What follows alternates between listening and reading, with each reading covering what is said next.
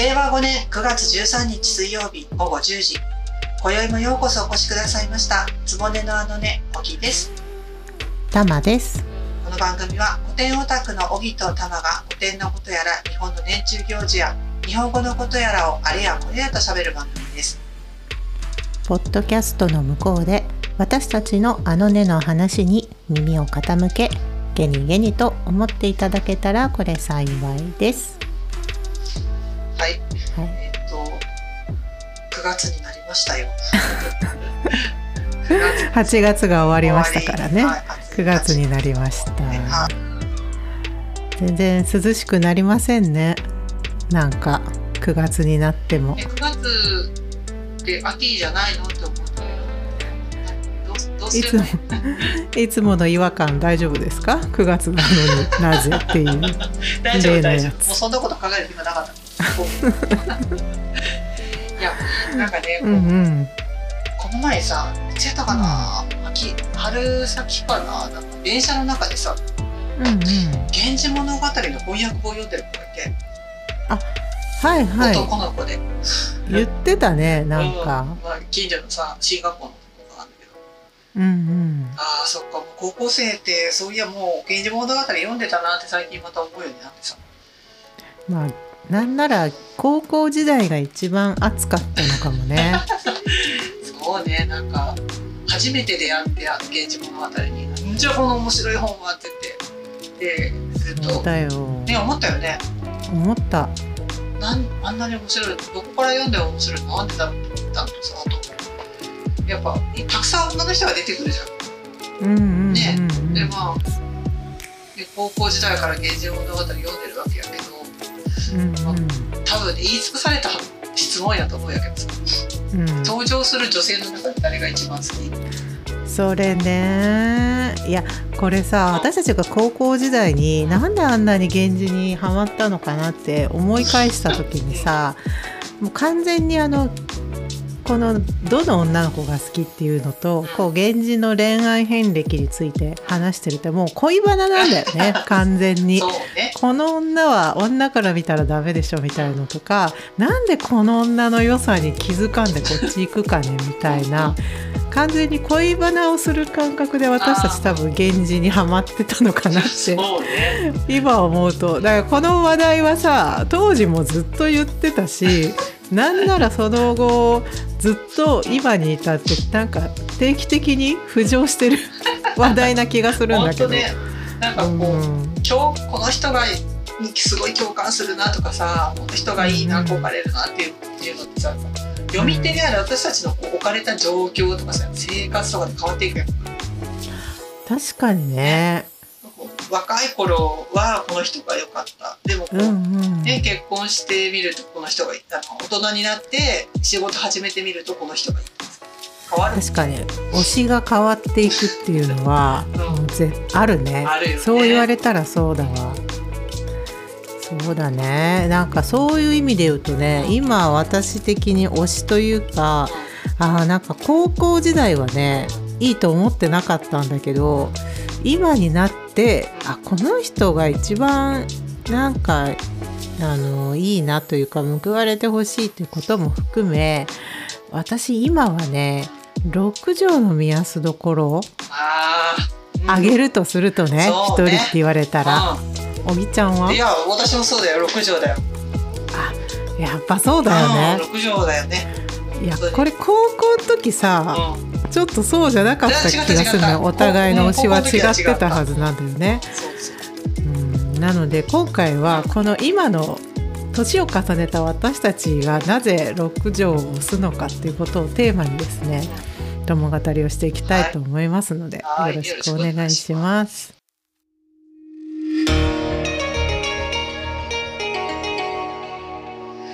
そしたらその6畳の話やけどまうん。ずその6畳の目安どころについてよ。おたまが知ってることっていうのを教えてください、知ってること知ってるかこと。まあでもとりあえずあのす今で言うすげえ意識高い系の高嶺の花みたいな感じ？女性でね。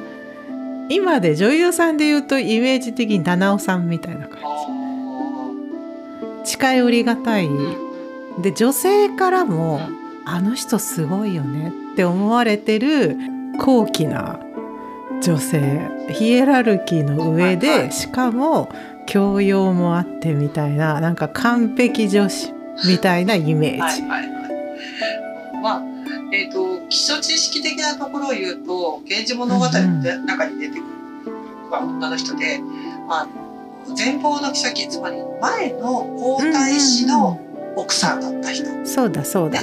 うんうんでえーとね。もしその前の皇太子が生きていれば、まあ、中宮になったであろうって言われてる高貴な女性なんでね。そうだねねああと娘さんもいたんあ、だそうそうそう、よね娘もいたね。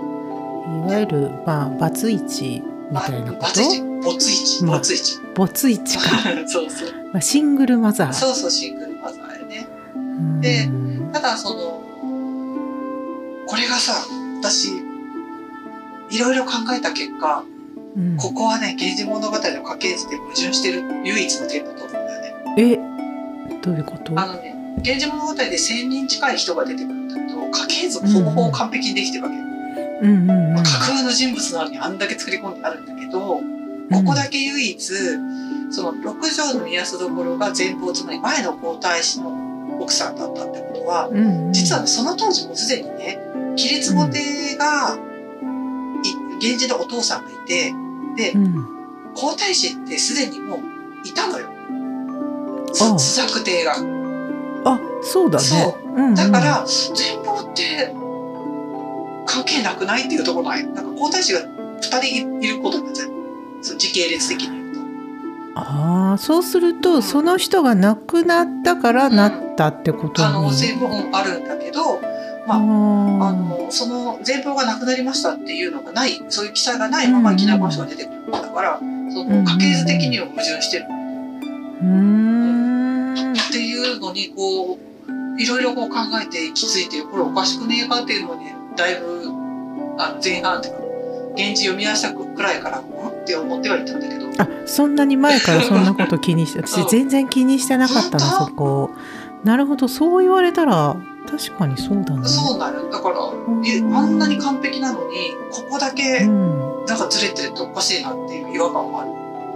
えー、なんだろう。なんか納得いく説明とかそういうことを指摘したのあんま見た記憶がないけどなんかあるのかな？なんかで読んで、あやっぱりやっぱおかしいなって思った記憶がある。なんか読んだんだと思って自分で。うーん。で、まあそういう家系図の矛盾をはらんでいく人っていうのと、あと物語の割と前半部分で死んじゃうね。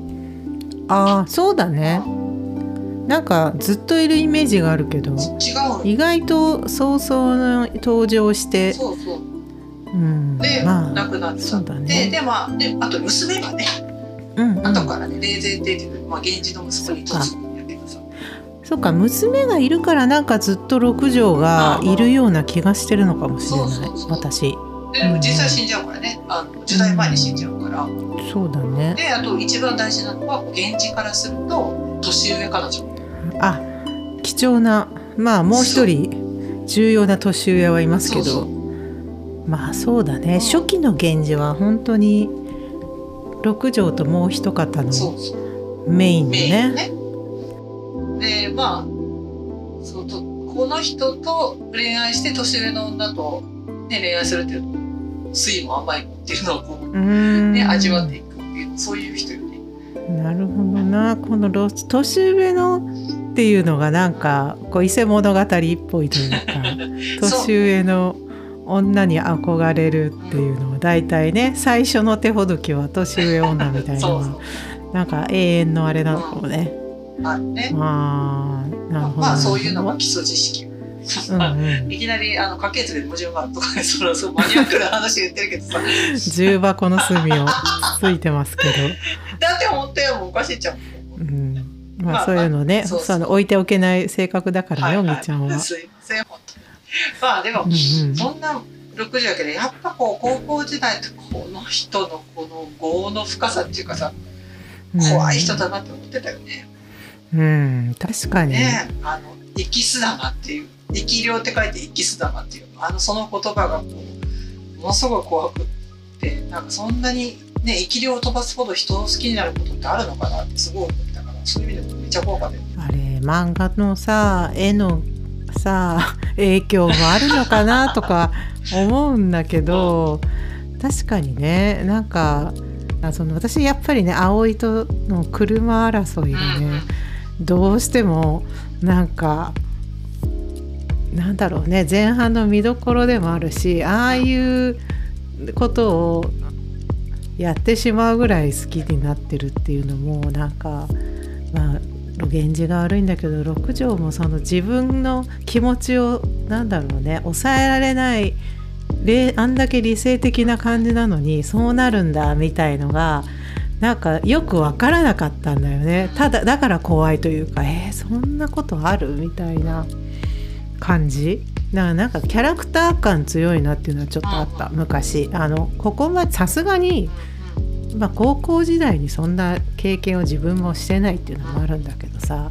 さすがにそこはさやりすぎじゃないというかなんかちょっとその物語を盛り上げるキャラとしてこの人はこういうエキセントリックな人なのかなとか ちょっと思ってたからねそんなにね好きというかこまあ同じかな怖いみたいな印象がやっぱり、うん、怖い。そんなんだから嫌われるんだよじゃないよ。けどそこまでは言わないけど、まあ、そういうこと言わなきゃいいのになみたいにちょっと思ってたな。ねうんせっかくね彼氏が家に来て言ったりしてるのに「はいもう時間だからあんた帰りなさい」って追い出したりするわけじゃん。そうそうそう帰りなさいよみたいな。いやいや素直にねなれないところあれがねなんかプライド高いなんか人みたいな感じがどうもね。なんかあの考えたらさ六条って、まあ、設定上は源氏の7歳年上だよね。7歳か。そう17歳の時の24歳うわーなんかなかなかそうだねね OL さんが高校生を相手にしてるようなもんだもんね。で本気になっちゃうわけでしょ？うん、でで片やさ紫の上は7歳年下に。ああいやこれなんか嫌な設定よくねそうなんだなるほどね7歳同士だったのか。ねなんかこう仕組まれた感じがするやろ。いやするね、ね、するね。で同時期に知り合ってるよ。北山に行ったあたりとかと、うんうん、あのスズメのこう犬木が逃がしてるっていうとあのタイミングと同じぐらいのタイミングで出会ったうんうんうん確かにねそれをこう源氏は心の奥底で何を考えていただろうかって思っちゃう。いやそう考えると源氏本当ストライクゾーン広すぎだよ。いややばいよね。1714歳の年齢差の女性をそれぞれ見ていいなって思うってなかなかでしょ。うしかももうその時点で結婚しているのに。そう奥さんは、うん、奥さんはいます。ねなんかこうそさっきごめんちょっと話が戻るけど車争いのところもさ、うんうん、なんかいや出てこなきゃいいじゃんそこにって思ってたよね。思ってた。思ってた。うん、うんそこであんた見に行くけこんなことになろう思って思わなかった？そうだってその時はもうちょっと関係性もさ、うん、若干冷え始めてるような、うん。私大事にされてないわ、うん、そうされるべき立場の私ではないのに、うん、みたいに思ってるんだったら、行かなきゃいいのになんで行ったんだろうっていうのはもう本当思った。まあ、ね、行かないと話にならないとは分かってるんだけどいやあれにもし彼女があそこに行ってなかったらまあ話はまた違ってたんだろうなと 思うけどね。ねここで、うん、や山本先生の名言ですよ車は争うものではない。そうだけれども。そうだけれども。いややあのあそこでほら車争いで片方の7歳年上の人はすごいプライドを傷つけられる。そして翌日かなんか紫の上と一緒に車に乗って見に行くのねこの人。で六条そ7歳年上の六条はそうやってプライドをぶつらつたりされ同じお祭りで。で片方は7歳年下の子は一緒にお祭り見物に行くわけでしょ、うん、腹が立ってしょうがないよね。これでもさたまたま隣に葵が来ちゃったからあれだけどさ、もしね、会わなくて六条があのなんかちょっと本当はいい女が乗ってるけどわざと目立たないようにしてますみたいな佇まいで車が止めててちょっと遠くから見てたりしたらなんかさすがですねあの方みたいに周りも見るし現状をおなんだちょっと機嫌直してきたのか結構可愛いじゃんみたいになった可能性があるなと思って、なんかそれも思って多分来たのかなとか。ちょっとねまあもう本当に場所が悪かったというか 本当に部下が悪いというそうそうか。そう。あの車はって言ってもうねあの、ねえ見っかっちゃったから。ひどい目に遭ってますけど。まあでもまあねしょうがない。葵の上からしたらさあなた何どの面下げてきてんのっていう話になるからね。こういう場に公の場にいていいのは天才だけですよということやね。そうそう。あこれで結局ね前もぎちゃんと話したけど制裁かそうでないかっていう。あそうだね。ね、うん。あの明石の入道の話でもないですが やっぱりそういう公の場はまあ平安時代であろうとそうだっていうことなんだろうん、ううん、そういうなことやろねう。ん、まあ、そこの恨みなんだろうなきっと六条も。なんで私がそういう扱いをあのそれそれこそ葵が死んじゃった後にさ、なんで私がそのべ空いた席に私しかいないでしょ？周りもそう思ってますよって多分思ってたのにそれをもうされないっていうのもまたムカついたんだろうね。そうなんやだから六条が取り殺してるやん葵をさ。うんうん、葵がこうこう出産のところでこう家事祈祷されててワンワン言ってるところにこうスーってうん貴様が飛んでいってでうんうん。何回ね家で髪の毛を洗っても魔除けのお香の匂いが取れないみたいな。あさそこはと凄まじい場面だよね。大好きあれ、ねあれ面白いよね。あらなんかよくなんだろう。あのシェイクスピアじゃないけど洗っても洗っても手の血が取れないみたいなやつあるじゃん。同じだと思って。なんかいや。ああ飛んでいくった生きすだまと思ったけどよ。ーうんうん。だけど六条が殺したのって葵だけでさ夕顔を取り殺したんないよねあーあれ？そうだっけ？夕顔を先にさやっちゃったみたいな話じゃなかったっけ？あだから順番としては夕顔の先に死ぬ、うん。そうだよね、で後からこうあの葵が亡くなるんだけど、うんうん。夕顔はね取り殺してないとよ実は、おなんかさ我らがバイブル朝木夢見氏でう夕顔死ぬ時にさ六条ばっこしてなかった？ん、そうなんよ。あれ？そうや朝木海市ではそうなってうん。ところがよ。うん。夕顔が出てきたところのもののけのセリフをねうん。これあの教科書ね。私たち高校で使ったやつ。すごい教科書。取ってるんだけどさ。えいやあの本当はねちゃんとえっとあれが持ってるんだよ。あうん身体系もあるんだけど重い系持ってきてなくて。だからこうもののけの回路。とかうんやったの覚えてるからでこれでまああのもののけがこう夕顔と源氏がまあ二人でイチャコラするためにあの離れボロいボロ屋に行くわけよね。ボロいホテルにさ、うんうんそしたらそこにこう、ボロいホテル。ホテルって言ったらあれはいはい。わかりやすく言うとね。まあね。に行ってまあイチャコラしてたところにうん。あもののけが出てくるわけ。うん。でなんて言ったかって言ったら「斧が糸めでたしと見立てまつるおばたてあ尋ね思うさで各異な異なることなき人をいておわしてときめかしたまうこそ糸目覚ましくつらけれ」って言ってるんだようんうん。でこれがね私のことを訪ねてこないでこんなしょうもない女を連れてるっていうのは腹が立つっていうふうに習ったわけよ私たちうんうんうん。習ったよ。習ったっていうかそんな。そうだね。そうやろ？でもね、うん。このねセリフがねうん。斧が糸をめでたしと見立てまつる方がつまり私が大変優れていると面倒を見ている人。面倒を見ている人。うん。をうんうん。のところに来ないでこんなしょうもない女を連れてって言ってるわけ。あれ？おかしいということは？ということは六条じゃなくてどっちかというと六条の次女よね。多分。じゃあ六条の次女におそらく手をつけてるから 源氏はそっちからの生きす玉？かもしってれんこと？うん六条本人じゃないというそれ言ってくんないとな 早く。そうでしょ。随分濡れ衣だよ長い間。ごめんごめん。えそうなんだ。うん。あらだからこれは、うん。このもののけは、うん。その六条本人じゃないってことがこの「斧が一とめでたしとみ立てまつるおば」っていうので「斧が」っていうのがもうすぐ分かるわけ。私がなわけ。そっか。うん、私が、はい、この人はすごいと思って面倒を見ている人を訪ねようと思わないでこんなしょうもない女を連れて可愛がってるって言ったらもうめっちゃムカつくって言って投稿してるわけよ。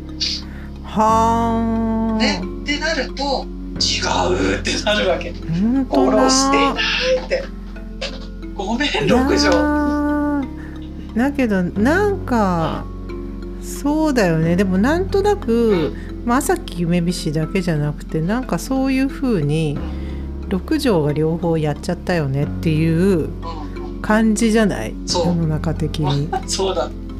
これね、そうか。そう朝木夢美氏のあのあの漫画のあのシーンのうん。功罪っていうかさ分かりやすくは作ってあるんだけどね。ああ、そう。そっか。そいやーでもなんか授業でもなんとなくはっきり言うなんかね授業でろこのいこれは六条で目安どころが取り殺したんですよみたいな解説は確かになかったけどなんかみんなそう思ってうたよね。その並びからして。えー、そうなんですか。だけどね。これはねそもそも、まあまあ後々ねそのうんうん。もののけっていうものを知るためにはこのシーンは必要だったんだろうけれども。うんうん。でもね私はここですごい思うのがもううん源氏がねこの人見てあ六条のことかもっていうふうにパって思い至るシーンがあるんだけどうん。なんかこう自分が思い当たることにそれを事象を当てはめようとするわけよ。うんうん。あもしかしてこのことってこのことのことを言ってるのかなってこうあ心の中につなげようとするっていう心理が働いてまあ現地にはそう見えたのかもね。だからあれでしょ後ろめたい。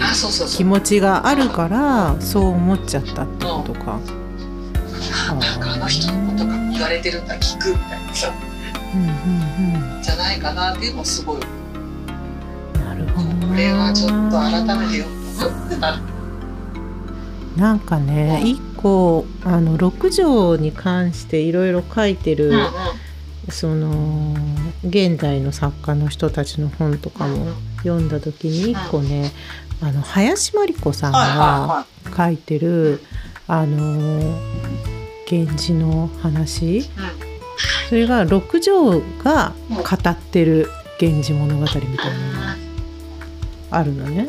小学館文庫から出てる「六条目安どころ源氏語」って言ってこれうん。あのもう死んじゃった後の六条があの私はこうでしたみたいなあの方はあの時こんな風にまさか私はこの後こうなるとは思わずみたいにあの死んだ後の六条が「源氏物語」を紹介していくっていう斬新なすごいね。本で。今までにないねこういう切り口ってね。そうなの。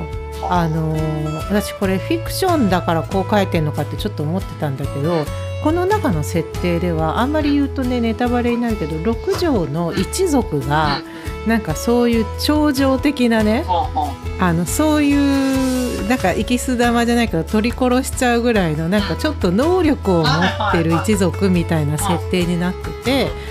でだから六条も行きたくないのにそこに思いが気がついたら自分の周りの他の女たちと一緒にあの見ていてその葵を取り殺した時も自分はそれを見てたのに周りの人が周りのやつらがやってその時に源氏がこっちを見て「私じゃないのに」みたいな「私の一族はなんかこうなってしまいます」みたいな感じで書かれてたから。えー、でもなんか六条がやったのになって私は思ってたんだけど 今おぎちゃんの話聞いた。あそっかそういうことでこれはそういう設定なんだと。ちょっとね今合点が急に来ましたのでご紹介しました。がこれはねこれすっごい面白いの「源氏物語」なんだけど六条が語り部になっててね。そういう切り口はなかったな。そう。まあでも基本ネチネチしてるよ。恨み節だからね。あそりゃそうだよね。だけどなんかやっぱりある意味あの自分が育てた男のい行く末をだんだんこう母のような気持ちでこう見ていって一人語りっていうね。これはねなんか今読めばうん。面白いと思うのでちょっと今日の話にある種うん。ちょっとタイムリーだなと思ったから紹介したんだけどそういそう。のはなかった。そうそう。だから今日今その実は違うっていうのを聞いてすごいピンときた。なるほどな。そっか。でもほんとじゃあかわいそうじゃない？みんなにそう思われてる。まあ一人やっても二人やっても一緒という説はあるがだいぶ違うよね、うんだって違夕顔のことがあるからさすっごく嫉妬深いみたいなイメージめちゃくちゃついたと思うんだけど。そうなんだ教科書ではねこううん。あの夕顔がシーンで源氏がすごく泣きました。とこれうんこれ光がお片付けをしました。おしまいお片付け。お片付けおが片付けをするしましたで終わるんだけど、ねずーっと後にあのあああの時はあのいやあのこうボロいホテルにいたうんうん。こうもののけが私のことをこう取り付いてああいう風なことになっちゃったんだっていうふうにもののけの正体を言い当たるシーンがある。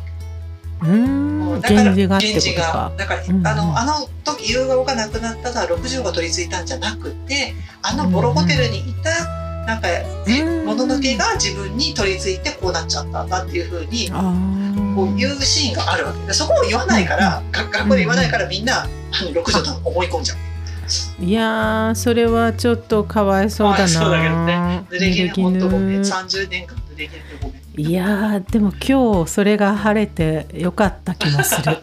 個人的に。いろいろ合点もいったし。そっか改めてどう思う？でもねそうやってさ思われちゃうとこもあるっちゃあるから本人にも。ね。もうそう。だからそうなんだけどいやーなんかね不器用な人だよね 彼女は。ねでもそれだな。報われないというか。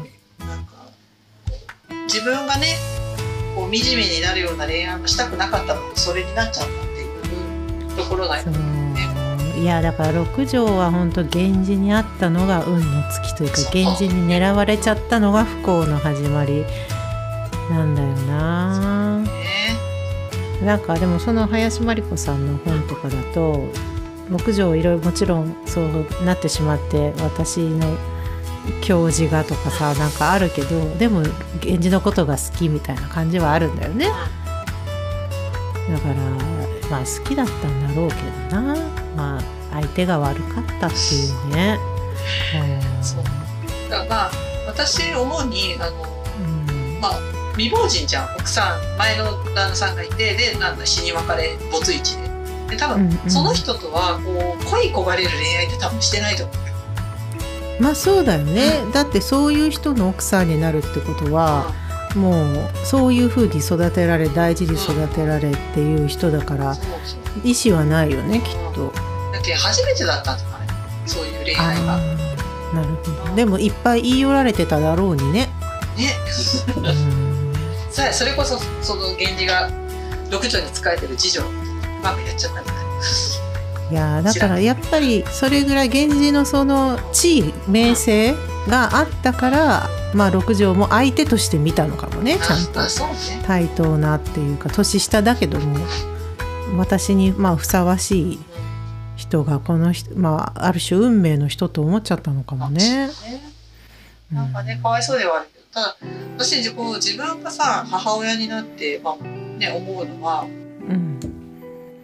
この娘っていうのはさお父さんが先に死んでてで自分もさうん。そんなに若いうちに死ぬわけじゃん。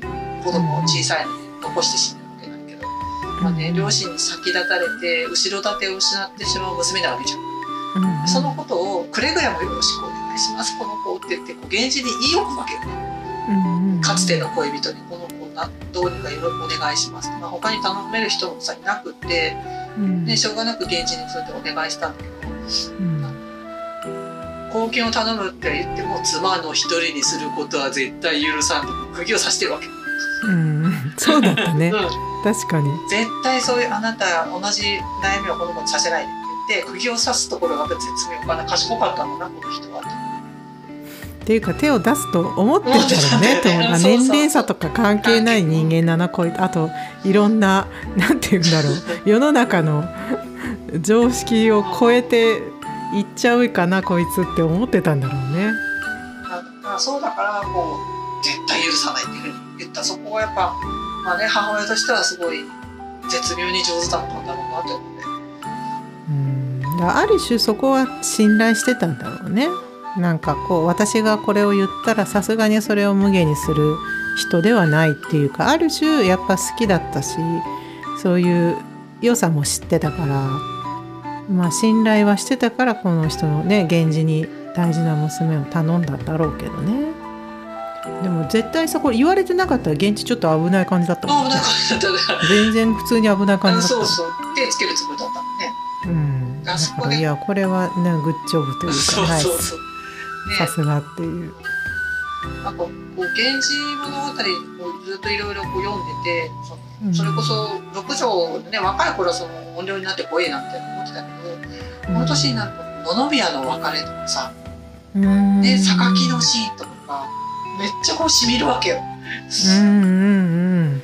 うん、もう好きだけど、ね、素直になれないままでね。私、まあ、あなたは私のことあんまり好きじゃないでしょ子供についていくわみたいに言うシーンとかグッとくる、迫る。うん。あれはなんか大人のね。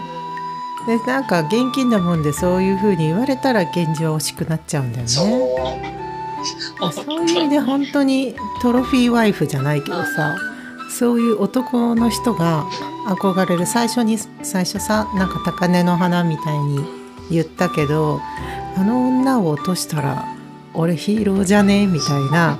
そういうやっぱりちょっと狩猟というかさなんか男として自分を高めてくれる通過点みたいな女性だったんだろうね源氏にとっては。悲しいけど。他にもそれこそ他にも狙ってる人がいたっていたんじゃないって話さっきしてたじゃん。だうんうん。からその中で勝ちたかったの。俺が落としたぜ。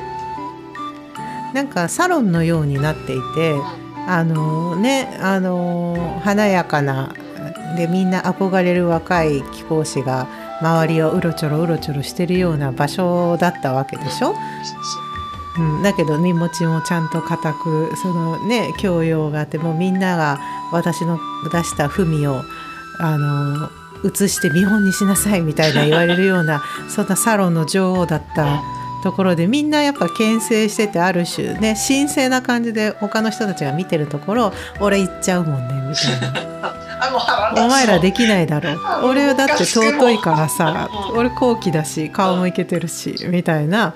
なんかそういうあある種若さの傲慢というかまあ源氏のね若かりし頃の一番のまあ本人にとっては後の武勇伝だろうけど まあタッチはあるよね。めっちゃ腹立つ。もう目られそう。もう向かせてきた。うん。いやなんか本当に今今見るともう完全に六条寄りになっちゃう。心が。ね。うん。やっぱねとその読む側の年齢とか立場とかにうん。全然違うもんいやそうだね。うん。若造がつまらんことしてからに。ねこう私さ、思うわけよこうもしさ、まあ、今はこう荻玉で2人でやってるけどうん。もう一人六条が入ってきて荻玉六条っていう3人だったらどうだったかって考えちゃって。あー。すっげえ文句言ってると思う源氏の。だってそうじゃない？あん時のあれないよねとか。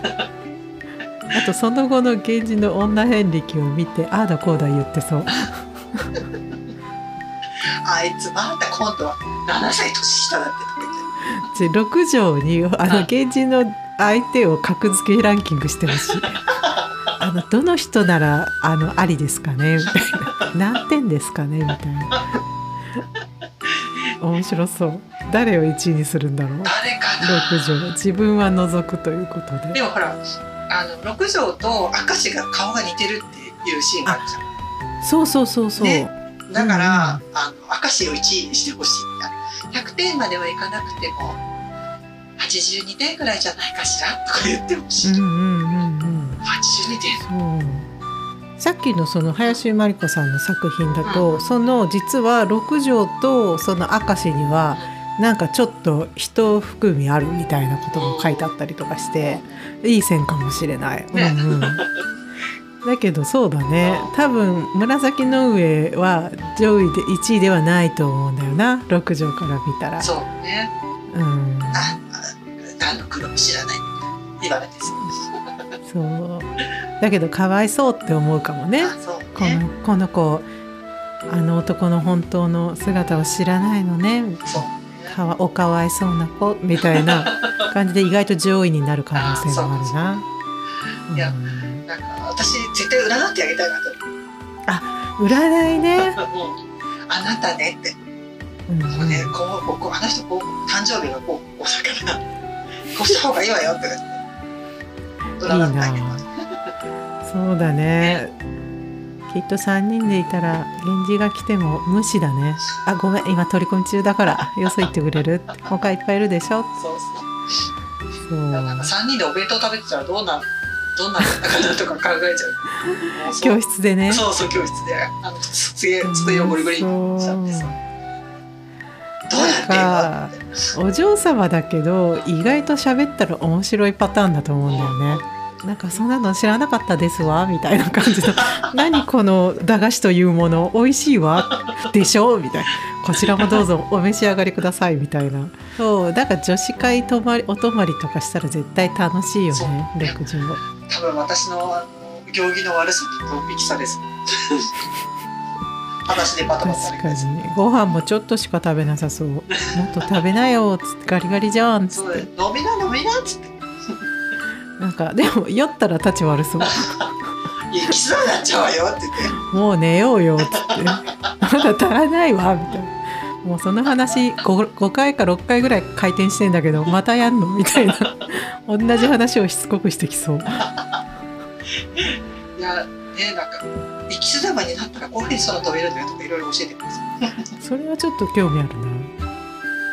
はいな。いやちょっとね六条本当に今となっては一押しだな。過去の歴代源氏の元カノの中で。いやーなんかちょっと永遠に話しそうなんだけど今回は小木玉六条ということで、ね久しぶりに「源氏物語」の方についてしっかり話しましたけどどうでしたか？いやこれ面白かったからこれシリーズ化しよう、あー。あのうん小木玉これ道六条以外についてもね。ちょっとどう思ってるかみたいな。玉いいと思う。確かに確かに。これ次これ光なの？いやいやなんとなくよ。これ光でもいいんだけどえこれ道さでもいいけどさ。うんたまたまね、まあね。あーでもいいかも。誰がいいかな。誰がいいかな。うん、でもなんか女子いろいろいるので。そういう意味ではやっぱりあの女の人のキャラの豊富さがね、うん。改めて「源氏物語」ってそうだなと思った、うん、シリーズ化しようしよう。ぜひぜひ。はいねじゃあ今回はちょっとはい。そろそろお時間ということで、はい、じゃあ、ね、話は尽きぬものですが、つぼねののね、今宵はここまでにいたします。次回は9月27日水曜日午後10時、いつものつぼねでお待ちしております。はい、番組の定期購読の登録などもぜひよろしくお願いしますはい。では、またお会いしましょう。あらあらかしこ。おやすおみなさい